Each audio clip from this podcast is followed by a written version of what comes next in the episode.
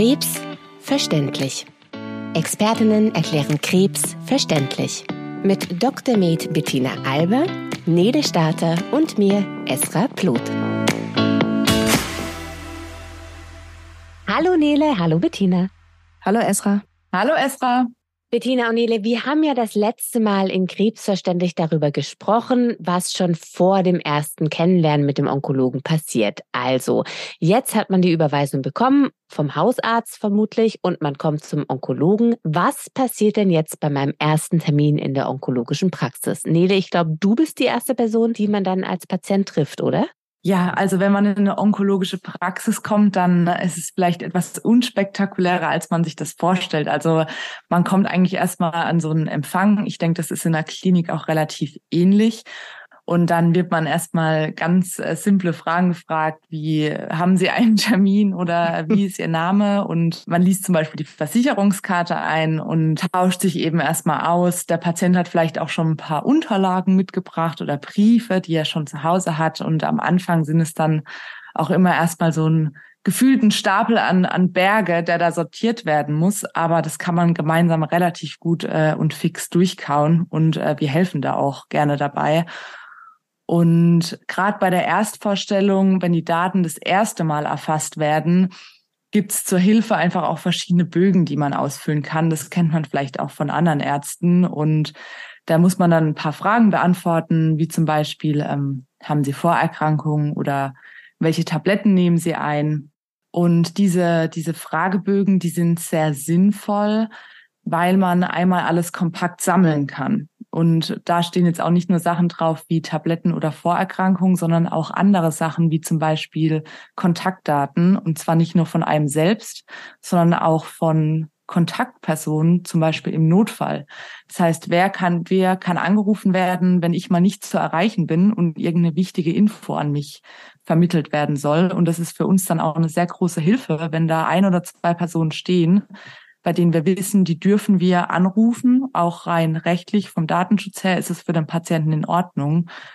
Und auch wenn Patienten nicht nur eine Telefonnummer angeben, zum Beispiel auch mal eine E-Mail, die wir dann eben schreiben können, wenn wir jemanden nicht erreichen. Und gerade bei solchen Erstaufnahmebögen, nenne ich sie jetzt mal, da sind unterschiedliche Infos drauf. Und zwar Infos, die einmal für die Ärzte sehr wichtig sind, aber auch einmal für, für uns als Praxisteam, für das organisatorische Drumrum. Also für Bettina sind jetzt zum Beispiel Zuzahlungsbefreiungen oder, oder Kontaktdaten.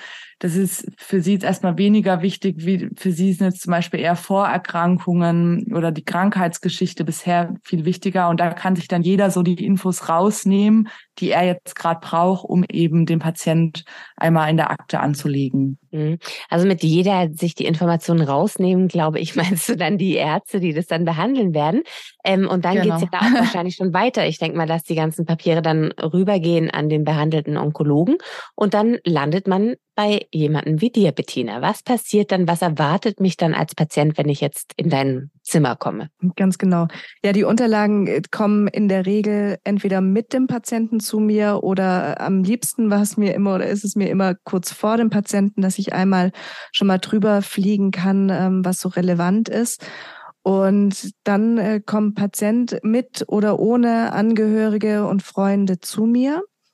Und da ist dann häufig meine erste Frage, ob der Patient eigentlich weiß, warum er zu mir geschickt wurde oder ob er schon was über seine Erkrankung weiß. Und lass mir das dann erklären und erzählen, einfach damit ich genau weiß, an welchem Punkt fange ich dann wiederum an zu erklären und äh, nichts, nichts vergesse zu erklären, nur weil ich denke, dass das einfach in einem Krankenhaus schon erzählt worden ist. Und vor allem ist es auch so, dass manchmal in der ersten Aufregung irgendein Arzt, irgendeine Pflege erzählt jemandem was und das wird falsch aufgenommen, falsch verstanden. Und dann erfahre ich das relativ schnell, wenn irgendwelche Fehlinformationen sich schon im Kopf festgesetzt haben. Die müssen da schnell wieder raus. Nicht, dass das dann am, das, manchmal ist es, je länger sowas im Kopf drinnen ist, desto schwerer kriegt man das wieder raus. Dementsprechend, ähm, ja, Fehlinfos ähm, versuche ich dann gleich richtig zu stellen. Wenn jetzt jemand kommt und sagt, ich weiß noch gar nichts, dann fange ich bei Null an. Und was ist dir da wichtig, dass da richtig verstanden wird? in den Gesprächen, also ich gehe jetzt, ich gehe jetzt einfach mal von der Situation aus, dass der Patient kommt und ein Tumor diagnostiziert worden ist. Also wir sind in der Situation, es kommt jemand zu mir und der hat einen Krebs. Und mir ist es dann wichtig, dass nach unserem Gespräch verstanden ist, um was für eine Krebsform es sich handelt, ob es die Möglichkeit gibt, diese Krankheit zu heilen, ob zu dieser Heilungschance eine weitere Therapie nötig ist und beziehungsweise um wie viel ich die Chance erhöhen kann auf eine dauerhafte Heilung, wenn wir jetzt ähm, eine Therapie mit dazugeben noch, beziehungsweise wie hoch das Risiko ist, dass der Krebs wiederkommt, wenn wir gar nichts machen. Also das sind einfach ganz oft Situationen, dass wenn und ein Krebs komplett rausoperiert worden ist, dass trotzdem noch ein großes Risiko besteht, dass das wiederkommt. Und dann helfen Therapien, dieses Risiko zu senken. Und äh, was aber da leider immer wieder betont werden muss oder was ich da immer dazu sagen muss, ist, dass egal welche Therapien wir machen, es ist nie eine Garantie dafür, dass, dass der Krebs nicht wiederkommt. Der Patient muss zum Schluss auch verstehen, was ihn bei der Therapie erwartet, wie es abläuft und ja, was für Nebenwirkungen ihn erwarten. Hm. Und was ist, wenn keine Heilung möglich ist? Ja, das ist natürlich das, was im, im Grunde keiner hören will, aber da ist es wichtig, dass die Karten einmal auf den Tisch kommen, dass jeder weiß, womit das zu tun hat, dass jeder weiß, wo er steht. Man muss sich einfach auch mit dem, mit dem Gedanken auseinandersetzen, um alles richtig regeln zu können.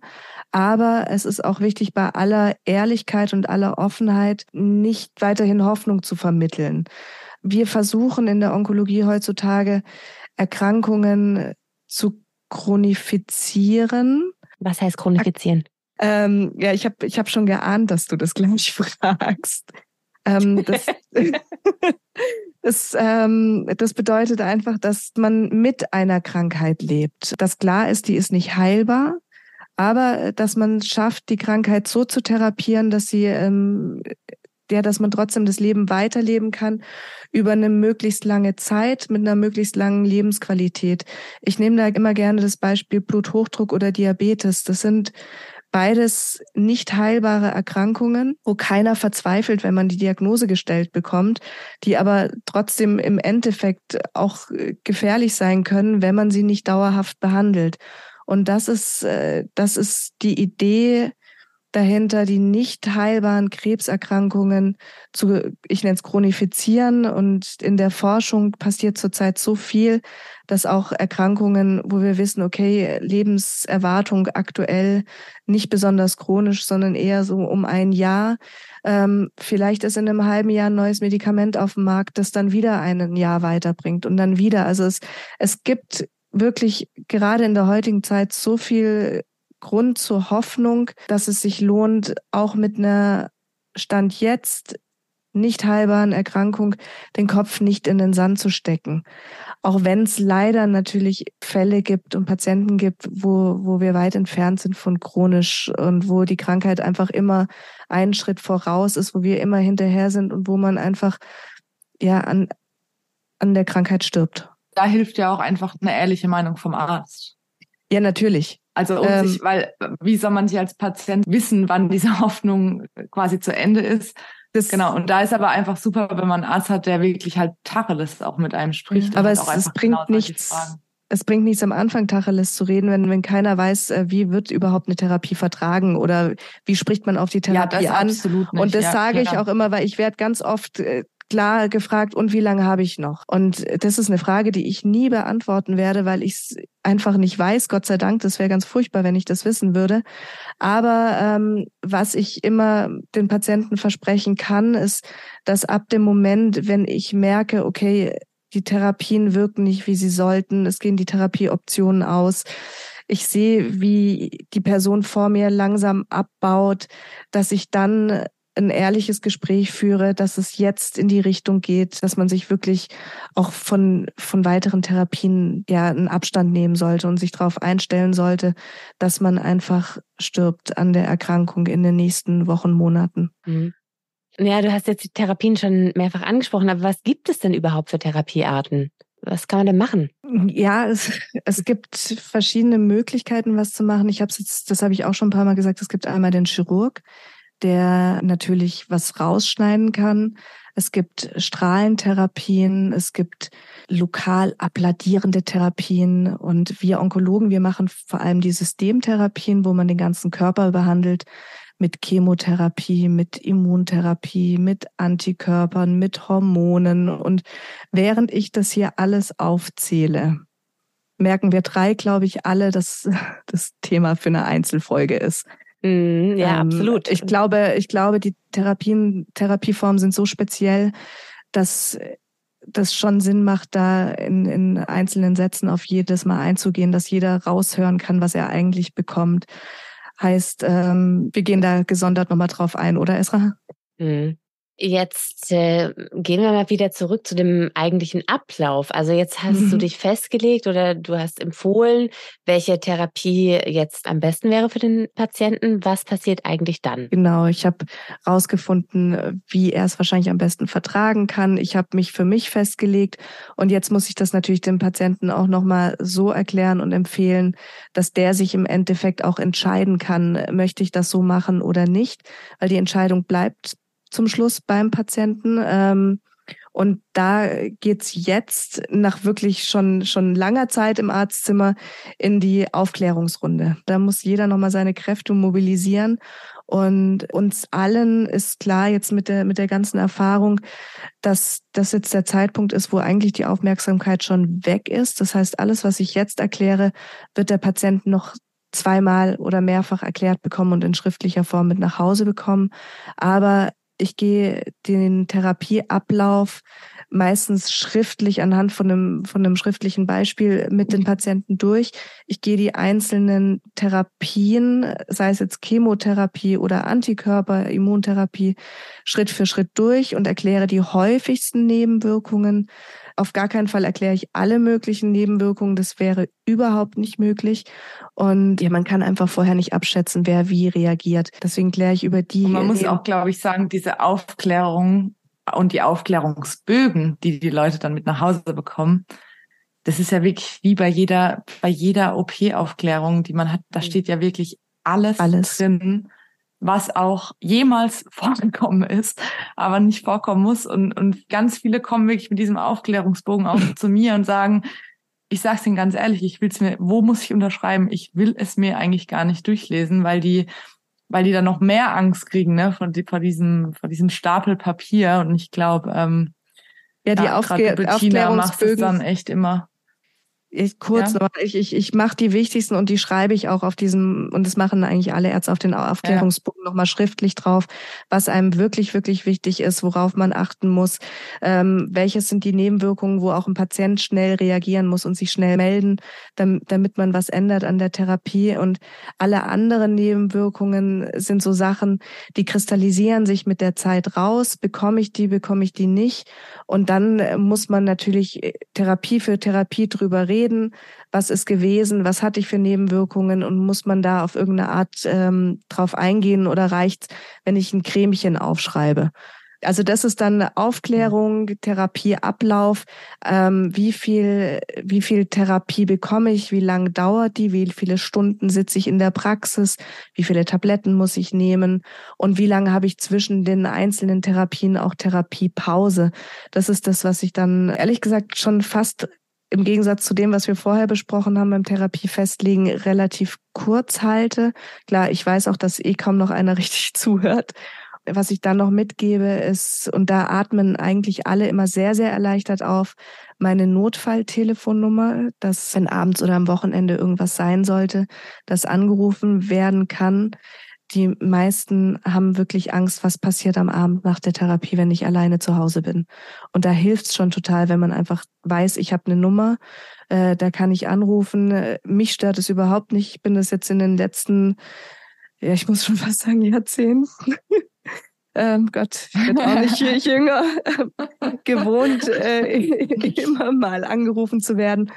Und es ist auch wirklich schön, wenn man mit einem Satz die Frage beantworten kann. Und es ist auch für mich immer ein gutes Gefühl zu wissen, wie es, wie es meinen Patienten geht. Also das ist das. Und dann reicht's im Grunde auch jedem. Wir legen dann noch fest, wie schnell muss es jetzt gehen? Wann müssen Sie losstarten? Wie viel Zeit haben Sie mit allen Angehörigen das durchzusprechen? Oder haben Sie noch eine Woche Zeit oder sollten wir jetzt wirklich loslegen?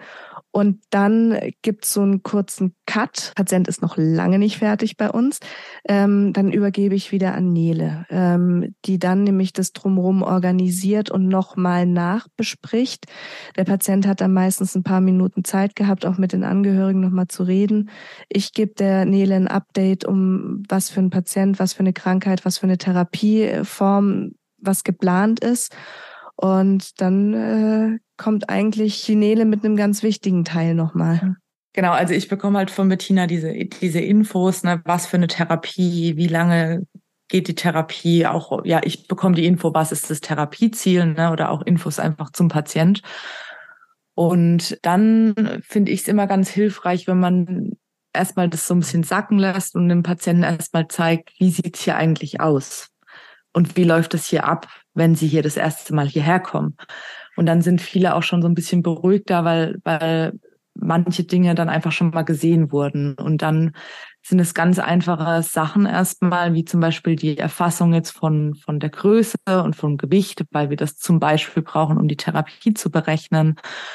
Oder es werden nochmal Fragen gestellt, die dann eben nach diesem langen Gespräch äh, doch nochmal aufkommen, weil da, da gehen ja die Gedanken kreuz und quer im Kopf. Das muss man sich vorstellen. Die kommen mit einem hochroten Kopf manchmal. Und ähm, wir Pflegekräfte sind da natürlich auch nochmal so ein Sprachrohr und ähm, versuchen dann eben Fragen zu beantworten, zum Beispiel zu Therapienebenwirkungen. Und ähm, wenn da nochmal was ganz unklar ist, dann können wir auch jederzeit Rücksprache äh, mit den Ärzten halten. Ich meine, wir sind ein Team, das geht alles Hand in Hand und ich glaube auch nur so funktioniert's. Und, meistens trifft man ähm, sich eh noch mal auf dem Praxisflur und wird dann noch mal kurz mehrfach äh, und, und bespricht dann noch mal zwischen Tür und Angel zwei drei Sachen nach. Mir ist genau. dann noch eingefallen. Genau, und aber für, für, den, für den Patienten, was, was sind denn dann jetzt so die praktischen Abläufe, die jetzt passieren? Also die, also die praktischen Abläufe, um sie jetzt, glaube ich, mal so ganz einfach und schnell durchzugehen ist. Die erste Frage, die sich jetzt erstellt, ist, wie komme ich eigentlich zu so einer Therapie? Mhm. Fahre ich da mit meinem eigenen Auto? Fährt mich da jemand hin? Oh Gott, wenn mich da jemand hinfahren muss, dann braucht derjenige immer Urlaub oder frei oder wen könnte ich ihn da fragen? Und da gibt's Hilfsmittel und zwar gibt es zum Beispiel Taxischeine, wenn man mhm. ähm, Patient ist, wenn man Chemotherapie erhält. Und ähm, das ist dann eben so, dass ein, ein Taxi zu Hause abholt und zur Klinik oder zur Praxis fährt und wenn man fertig ist, dann holt es einen auch wieder ab und fährt einen wieder nach Hause. Und das kann eben in der Onkologie ausgestellt werden, so ein Schein. Und dann kann man da bei der Krankenkasse Rücksprache halten und die genehmigen das dann. Und das kann man unbedingt in Anspruch nehmen. Und wir empfehlen das eigentlich auch, dass das in Anspruch genommen wird, weil als Patient muss man relativ flexibel sein, was Termine angeht. Also da kann es auch mal sein, dass es heißt, bitte morgen reinkommen, Blutabnahme oder hey, wir haben spontan übermorgen einen Termin für ein Röntgen oder sowas jetzt bekommen. Und ähm, wenn da dann immer noch zusätzlich organisiert werden muss, ja, ich weiß noch nicht, ob ich kann, weil ich weiß nicht, wer mich da fahren kann. Und für solche Sachen ist es wirklich gut, wenn man solche Dinge in Anspruch nimmt, weil man sich dann auch ein bisschen unabhängig macht von seinem Umfeld. Ähm, Nele, da muss ich ganz kurz dazwischen fragen. Ja. Also ich meine, wenn man selber einen Führerschein hat, warum braucht man jemanden, der einen fährt? Ist man nicht mehr Weil fahrtüchtig? Zum Beispiel, es, äh, es kommt drauf an. Also es gibt, es ist ganz unterschiedlich. Es gibt äh, zum Beispiel auch zur Therapie, wenn jetzt jemand starke Schmerzen zum Beispiel hat, auch mal Schmerzmittel, die die Fahrtüchtigkeit von einem Patienten beeinträchtigen oder Nebenwirkungen, dass man sagt, okay, in der Regel wird es sehr gut vertragen, aber man kann auf jedes Medikament natürlich auch mal reagieren. Jeder mhm. Körper ist anders und dann steht das Auto da und wie komme ich eigentlich heim? Oder es gibt einfach so keine Parkplätze an der Praxis. Oder es gibt keine Parkplätze an Kliniken, ja. Oder man muss mhm. dahin laufen, wenn es einem nicht gut geht. Ähm ja, es ist ja auch ganz schön rumchauffiert zu werden. Ja. Also so ist es ja nicht. Ja, genau. Und dann ist die nächste Frage, die, die wir von Berufstätigen ähm, oft gestellt bekommen, wie ist es eigentlich mit der Krankmeldung? Also es Manche kommen und sind schon krankgeschrieben, manche brauchen jetzt erst eine Krankmeldung, manche wollen weiterarbeiten. Ich muss sagen, es gibt alle drei Varianten, haben wir schon erlebt. Alle drei Varianten sind auch völlig in Ordnung. Ähm, wichtig ist, wenn man krankgeschrieben ist, dass man immer weiß, wann ist denn der allererste Tag, an dem ich das erste Mal krankgeschrieben wurde, damit es immer schön fortlaufend ist, damit es eben nach diesen Wochen dann ins Kranken, also man kommt dann nach einigen Wochen in Krankengeld und ähm, dann muss das eben erfasst werden. Das ist rein rechtlich einfach so vorgelegt und ähm, das ist hilfreich, wenn man das weiß. Und was auch äh, häufig Fragen sind, sind zum Beispiel, ähm, ja, viele haben von so einer Therapie immer so ein bisschen das Bild im Kopf, was in den Medien oder auch mal in Filmen oder sowas gezeigt wird, zum Beispiel, dass einem mega schlecht ist nach so einer mhm. Therapie. Und da will ich auch dazu sagen, dass einfach mittlerweile vorgebeugt wird. Also es gibt Vormedikationen, die bekommt man vor einer Therapie unterstützen, dass es gar nicht erst zu so einer starken Übelkeit kommt oder dass es gar nicht erst zu so einer allergischen Reaktion kommt, ja. Und wir haben mittlerweile die Situation, dass es Tabletten gibt, die wir einnehmen können, wenn wir sie brauchen. Und dann können wir sie auch in Anspruch nehmen. Mhm. Aber wir müssen halt miteinander kommunizieren und gerade im Therapieraum, ähm, wir erfassen immer die Nebenwirkungen. Ähm, da wird jedes Mal nachgefragt, auch wenn es manchmal ein bisschen langwierig ist, sage ich mal, weil es immer dasselbe ist. Aber es wird jedes Mal abgefragt, wie war es nach der letzten Therapie? Gibt es irgendwas, was man verbessern kann? Gibt es irgendwas, was besser wurde? Wurde was schlechter? Ja, ja. und ich glaube auch eine große Angst sind dann die Haare, ne? Ja, tatsächlich. Also bei Männern als auch wie bei Frauen ist es bei mhm. beiden eine Sorge, weil natürlich dieser Haarverlust die Erkrankung das erste Mal sichtbar macht. Mhm. Also vorher kann man sich, vorher weiß es vielleicht noch keiner, dass man krank ist, aber so ein Haarausfall, der macht so eine Erkrankung schon sichtbar. Und auch da gibt's mittlerweile einfach Hilfsmittel wie zum Beispiel Perücken für Männer und für Frauen. Die gibt's in allen Varianten. Und ähm, auch diese Perücken kann man auf äh, Rezept äh, beantragen. Da muss man dann einen gewissen Betrag zuzahlen. Das kommt dann ganz drauf an, ist es eine Kunsthaarperücke, ist es eine Echthaarperücke? Also da, da würde ich aber auch tatsächlich gerne noch mal eine, eine eigene kurze Folge drauf machen, weil ich finde es ein sehr spannendes Thema. Das ist ein Nele-Thema, äh, definitiv. Da würde ich auch gerne mal noch jemanden dazu einladen, der sich äh, richtig gut damit auskennt, ähm, was man da einfach vielleicht auch beachten kann, so als Patient. Ja, super. Genau. Ähm, jetzt, jetzt. Ich wollte noch mal ähm, ganz, ganz kurz hm? noch ähm, zur, zur Krankmeldung ähm, ein Satz. Wenn man berufstätig ist, das hat ja Nele ganz kurz gesagt gehabt, dann ist es so, und das wollen wir ja auch, dass, dass man weiterarbeiten darf. Also wir verbieten auf gar keinen Fall das Arbeiten. Wenn man sich danach fühlt, darf man arbeiten. Aber man verbringt trotzdem viel Zeit bei uns in der Praxis, jetzt zum Beispiel für die Infusionen. Und da stellen wir dann Bescheinigungen für den Arbeitgeber aus. Von wann bis wann war denn jetzt äh, der oder die ähm, bei uns in der Praxis? Das ist auch immer ganz wichtig zu wissen. Dann äh, kommt man da nicht in eine Bredouille. Jetzt, äh, Esra, ich hatte dich vorhin unterbrochen gehabt. Nö, überhaupt kein Problem. äh, ich, mich hat's dann mehr interessiert, ob man ab dem Zeitpunkt, äh, wo man jetzt bei euch ist, eigentlich gar keinen Kontakt mehr hat zu seinem Hausarzt. Also läuft ab jetzt alles ähm, nur noch über einen Onkologen oder hat man trotzdem noch Kontakt zu seinem Hausarzt? Ja, man hat noch Kontakt zu seinem Hausarzt. Bestenfalls, wenn man einen Hausarzt hat, dann äh, ist es ganz super, wenn der Hausarzt äh, mitarbeitet und man da als Praxen einfach im Team arbeitet. Das macht einiges einfacher und man kann da auch immer ähm, ja, auch zum Beispiel vor so einer Therapie, vor so einer Chemotherapie, da sind zum Beispiel immer wichtig, dass man Blutwerte kontrolliert. Und oftmals ist es so, dass die Hausarztpraxis vielleicht ein bisschen näher vom Wohnort ist, als jetzt vielleicht die Onkologie, die Klinik oder die Praxis. Und dann ist es gut, wenn man zum Beispiel solche Dinge wie Blutabnahmen vor einer Therapie beim Hausarzt erledigen kann und der Hausarzt lässt uns das dann zukommen oder der Patient bringt eben Blutwerte zur Therapie mit. Ja. Genau. Bettina, ich habe gerade gesehen, dass du noch irgendwas sagen wolltest. Habe ich so offensichtlich gezeigt. ja, beim, beim, beim, ja. Thema, beim Thema Hausarzt geht mir so viel durch den Kopf, weil es so wichtig ist, dass, dass da gut und eng miteinander gearbeitet wird, weil viele Patienten denken, sie sind jetzt so oft bei uns in der Praxis, sie brauchen den Hausarzt gar nicht und der Hausarzt hat das Gefühl, ich werde ja gar nicht mehr gebraucht, was überhaupt nicht stimmt, weil die ganzen Vorerkrankungen sind ja trotzdem noch da. Bluthochdruck, Diabetes, ich habe es vorhin schon gesagt. ähm, und werden häufig unter Therapie auch kurzfristig schlechter, weil es Nebenwirkungen sein können, dass der Zucker hochgeht oder der Blutdruck hochgeht. Und da ist es natürlich Gold wert, wenn da ein Arzt ist, der seine Patienten schon über lange Zeit kennt und weiß, wie man den Druck am besten einstellt, der die Zuckerspirenzien kennt. Deswegen ist es uns total wichtig, dass, dass der Hausarzt weiter im Boot ist und dass der auch äh, mit uns Rücksprache hält und Rückmeldung gibt, wenn er das Gefühl hat, zu wenig informiert zu werden. Ähm, weil da ist die Zusammenarbeit, eine gute Zusammenarbeit mit dem Hausarzt ist wirklich Gold wert. Ja.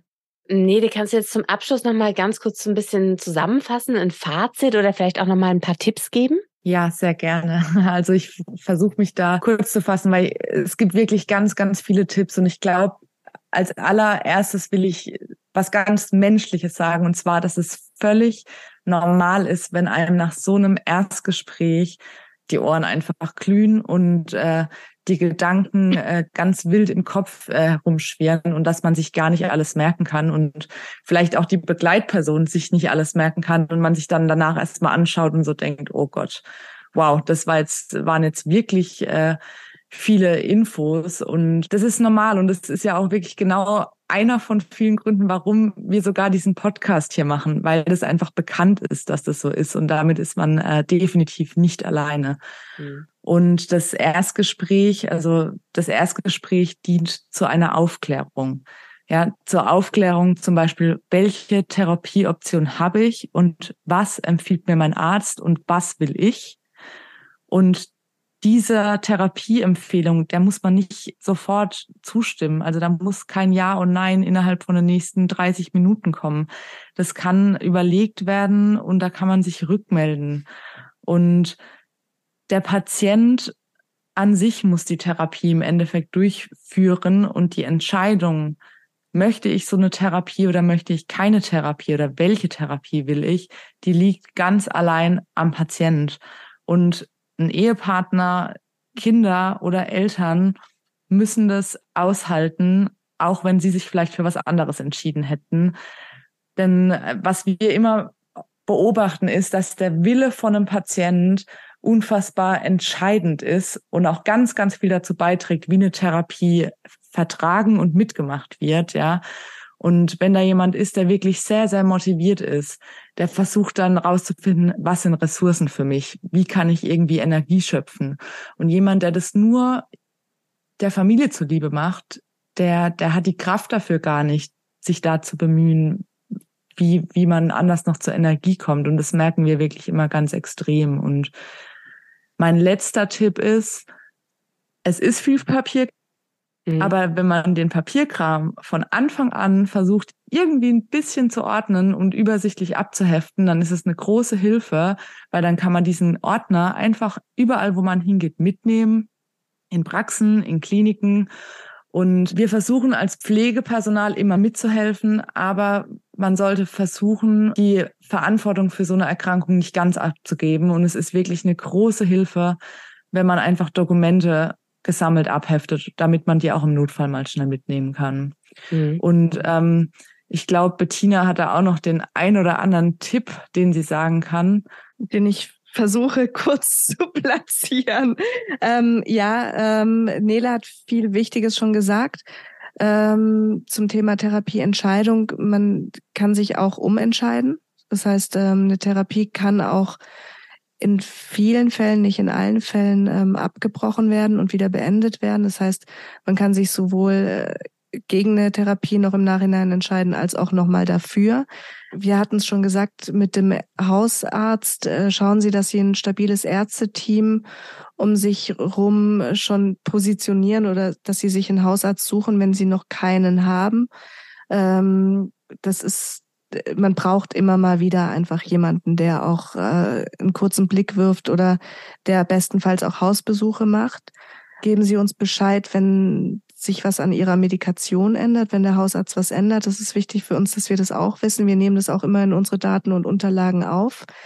Genauso wichtig ist es, wenn Sie alternative Heilmethoden ähm, mit benutzen oder wenn Sie äh, alternativ mit behandelt werden, nicht schulmedizinisch, dass Sie uns die Präparate oder Infusionen, die Sie bekommen, mitteilen oder wenn Sie Hyperthermiebehandlungen durchführen lassen, dass wir da einfach Bescheid wissen und mit im Boot sind. Wenn Nebenwirkungen auftauchen, sagen Sie uns Bescheid und scheuen Sie sich auch nicht, mich anzurufen, also oder Ihren, nicht mich, sondern den behandelnden Onkologen. Ähm, Urlaub, Feste, Feiern, das alles bitte nicht abhaken und sagen, oh, ich habe Krebs, ich habe eine Krebsbehandlung, ich darf jetzt überhaupt nichts mehr machen, sondern wir wollen, dass ihr Leben so normal wie möglich weitergeht. Wir wollen, dass sie Urlaube planen. Ähm, wir wollen, dass sie, dass sie Feste feiern und wir versuchen die Therapien dann so zu legen, dass, dass sie das auch alles mitmachen können, dass es ihnen an den Tagen auch gut geht.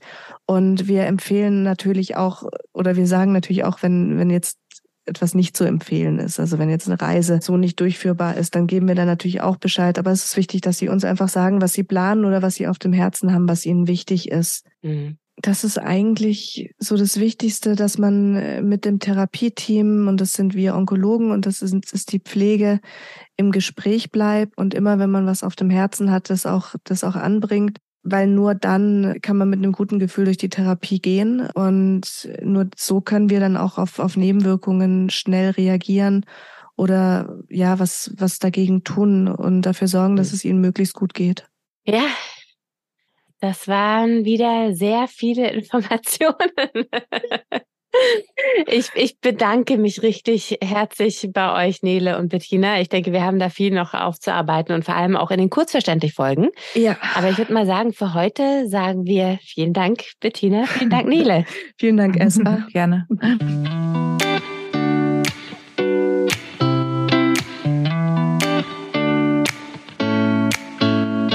Das war Krebsverständlich. Expertinnen erklären Krebs verständlich. Eine Podcast-Produktion von Thieme mit Dr. Med Bettina Alber, Nele Starter und Esra Bloth. In der nächsten Folge sprechen wir über das Thema die häufigsten Therapie-Nebenwirkungen. Hören Sie bis dahin auch unsere kurzverständlich Folgen, in denen wir Fragen aus der Praxis zu bestimmten Themen beantworten. Alles Gute und bis zur nächsten Folge. Bis zum nächsten Mal. Tschüss. Tschüss. Tschüss.